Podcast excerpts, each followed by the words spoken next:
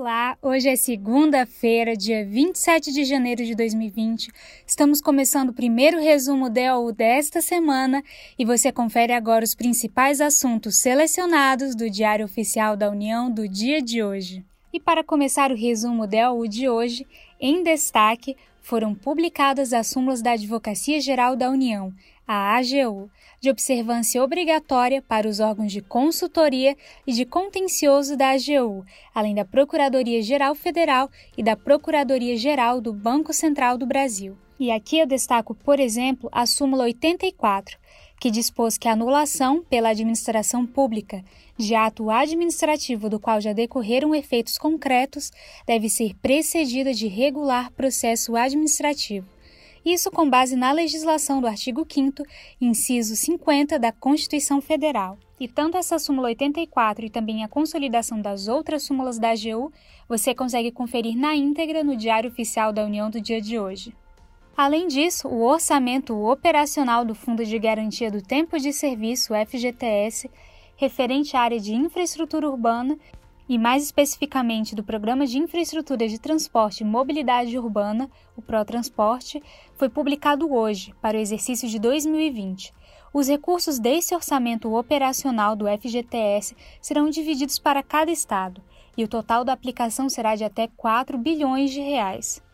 E se você quiser saber um pouco mais, sugiro que leia a Instrução Normativa número 1 do Ministério do Desenvolvimento Regional. E como matéria de utilidade pública, eu destaco aqui duas informações.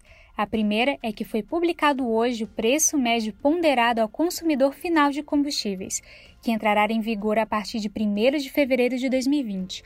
Lembrando que vem sendo recorrente a publicação desses preços relacionados aos combustíveis, e ele varia de estado para estado. Então eu sugiro que você se atente e leia o ato COTEP PMPF número 3 do Conselho Nacional de Política Fazendária que foi publicado hoje. E por fim, como segundo destaque, a importação de cannabis para fins médicos é regularizada. Em resolução número 335 da diretoria colegiada da Agência Nacional de Vigilância Sanitária, foram estabelecidos os critérios e os procedimentos para importação de produto derivado de cannabis por pessoa física para uso próprio mediante prescrição de profissional legalmente habilitado para o tratamento de saúde. E a importação da cannabis também pode ser realizada pelo responsável legal do paciente ou por seu procurador legalmente constituído. E a importação do produto da cannabis poderá ainda ser intermediada por entidade hospitalar e unidade governamental ligada à área da saúde, ou operadora de plano de saúde para o atendimento exclusivo e direcionado ao paciente previamente cadastrado na Anvisa, de acordo com a resolução.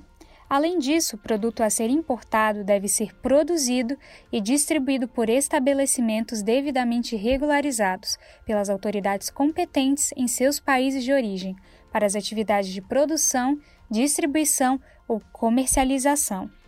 Essa informação está disposta na íntegra na Resolução RDC número 335 da Diretoria Colegiada da Agência Nacional de Vigilância Sanitária. E esse foi o primeiro resumo DOU desta semana. Muito obrigada por me acompanhar. Lembrando que o resumo DOU é um serviço oferecido pelo Instituto Protege, em parceria com a editora Fórum.